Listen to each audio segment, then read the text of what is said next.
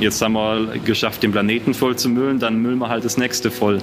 Also das sollte man jetzt auch in Maßen vorgehen, nicht, nicht einfach alles hochschießen, was man hat. Unser Himmel im Jahr 2060 wird wohl tatsächlich von diesen Flugzeugen dominiert werden, die Wasserstoff oder eben synthetisch erzeugte Kraftstoffe nutzen.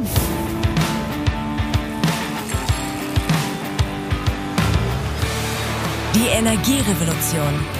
Ein Podcast mit Andy Christel für Octopus Energy. Also als ich in Freiburg am Fluss entlang gefahren bin, waren sie eher... waren, waren sie eher die Fliegen, die mir in den Rachen geflogen sind. Hier sind es eher die Mücken am Rhein. Ich weiß jetzt nicht, ob ich mir schlecht vorkommen soll, weil ich Insekten töte, unbewusst. Oder ob man sagt, okay, man hat gleich eine Eiweißnahrungsquelle zu sich genommen. Man weiß es nicht.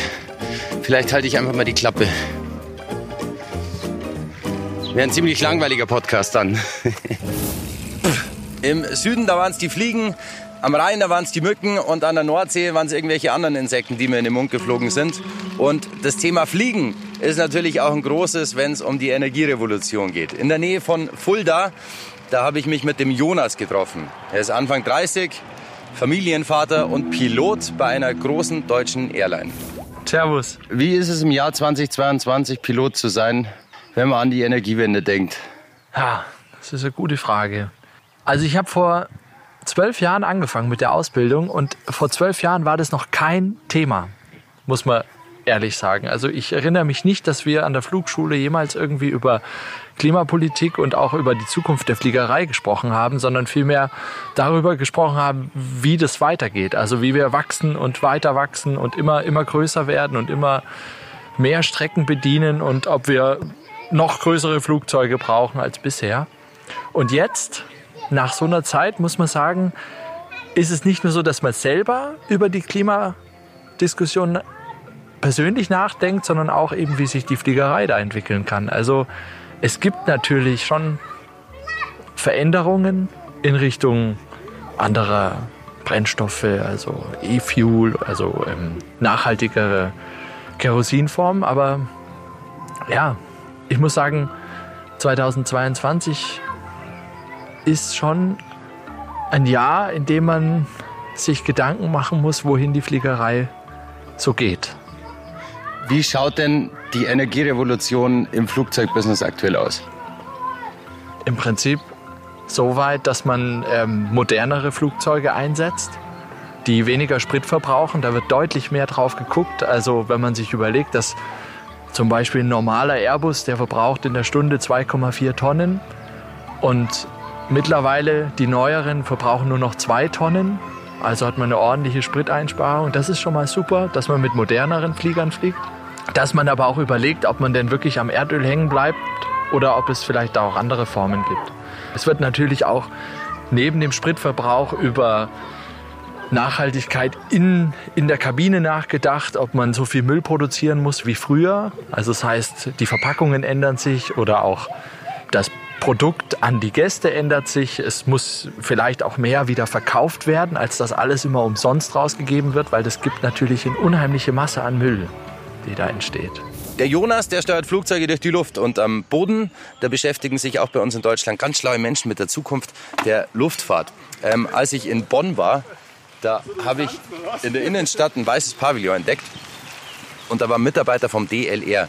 Das ist das Deutsche Zentrum für Luft- und Raumfahrt. Und da stand wirklich ganz zufällig so ein neues Wasserstoffflugzeug, also Modell davon. Und wer genau bist du jetzt?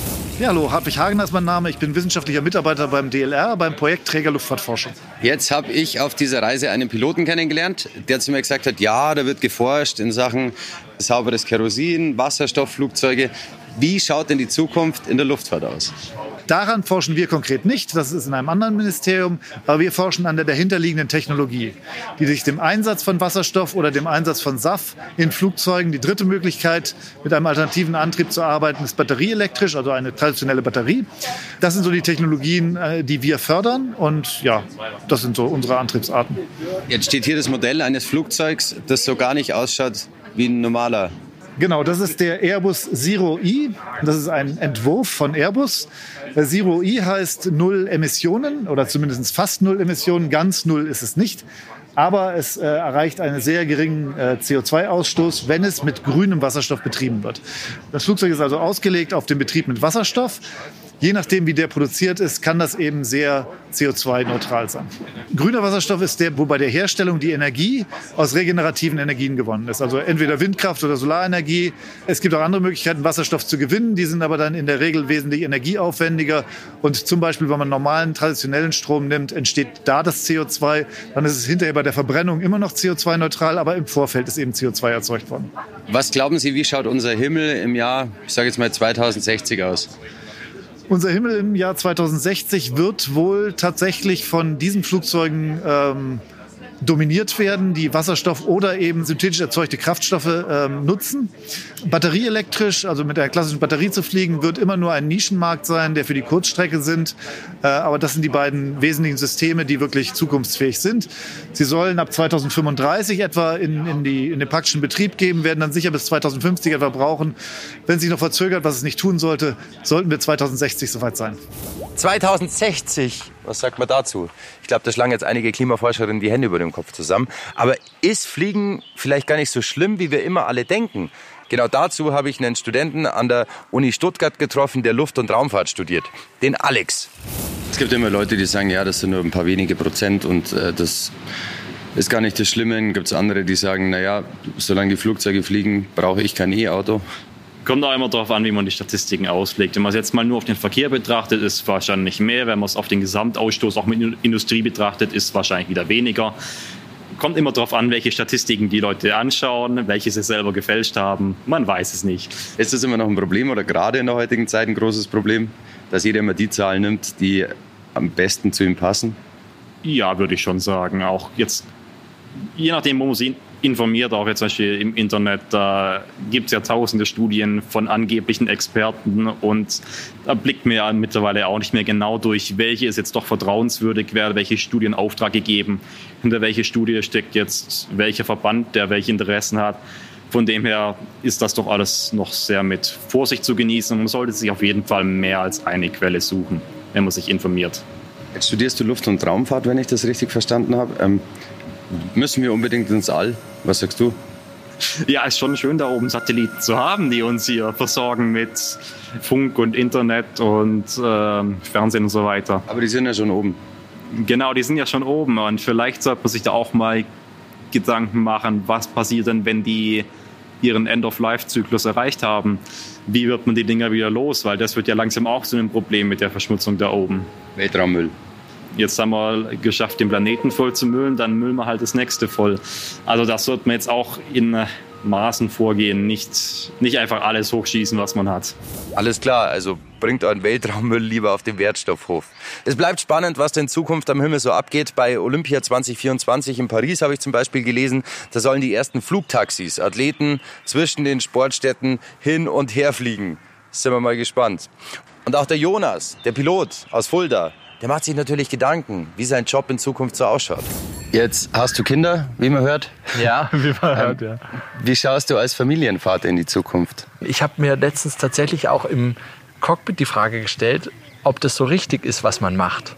Auf lange Sicht. Also abgesehen davon, dass dieser Beruf unheimlich viel Spaß macht und es wirklich ein, eine, eine, also ein Geschenk ist, das machen zu dürfen, ist es aber natürlich schon die Frage, wo, wo geht das Ganze hin? Und im Gespräch mit Kollegen, weil ich mir die Frage auch offen gestellt habe, also wollte von Kollegen auch wissen, ob sie so der Meinung sind, ob wir das Richtige machen, sagen sie schon, wir sind die Globalisierung, die wird wahrscheinlich nicht zurückgehen. Deswegen, es gibt eigentlich keine andere Möglichkeit. Wir müssen da schon technologisch uns verbessern. Ähm, aber man wird auch die nächsten 50 Jahre fliegen. Ich hoffe es ich hoffe es eigentlich auch für uns als Menschen. Ja, also für die, für die, für die Weltpolitik ist es, glaube ich, auch ganz gut, wenn wir so vernetzt bleiben wie bisher. Es ist schon notwendig. Wir, wir haben Produkte, Waren, Personen müssen transportiert werden. Ich denke, die Zukunft der Fliegerei steht schon. Die Frage ist nur, wie sie dann aussieht. Ah, da müssen wir uns wahrscheinlich auf die Fluggesellschaften verlassen. Oder mal gut recherchieren, wo die Kohle wirklich hingeht. Der Hartwig vom DLR, der wollte euch zum Schluss noch was mit auf den Weg geben. Und das habe ich ehrlich gesagt vorher auch noch nie gehört. Eine Idee vielleicht noch zum Schluss, weil die noch nicht so bekannt ist, aber ein Herzensanliegen für mich ist. Was nicht so bekannt ist, dass nur etwa 40 Prozent der Klimawirkung der Luftfahrt überhaupt durch den CO2-Ausstoß verursacht wird. 60 Prozent sind nicht CO2 getrieben, davon der überwiegende Teil durch Wolkenbildung. Das heißt, die Kondensstreifen, die wir alle kennen, die aus dem Flugzeug rauskommen, die sind fast 60 Prozent dafür zuständig, was für eine Klimawirkung die Luftfahrt entwickelt. Und das ist ein großes Thema, was wir im Moment auch beim Projektträger Luftfahrtforschung verfolgen, dass wir versuchen, diese Wolkenbildung zu vermeiden, indem wir anders fliegen, intelligent anders fliegen, ein wenig kleine Umwege fliegen und dann diese Bereiche, wo das entsteht, vermeiden. Und da hoffen wir, dass wir in kürzester Zeit schon in der Lage sind, sehr deutlich die Klimawirkung der Luftfahrt zu reduzieren. Das Kondenswasser, was hinten rauskommt, führt zu Wolkenbildung. Das Flugzeug fliegt, hinten kommt Wasserdampf, CO2 und äh, Rußpartikel raus. Es fliegt außerdem durch Gebiete, die manchmal mehr oder weniger feucht sind, aber wo noch keine Wolken sind.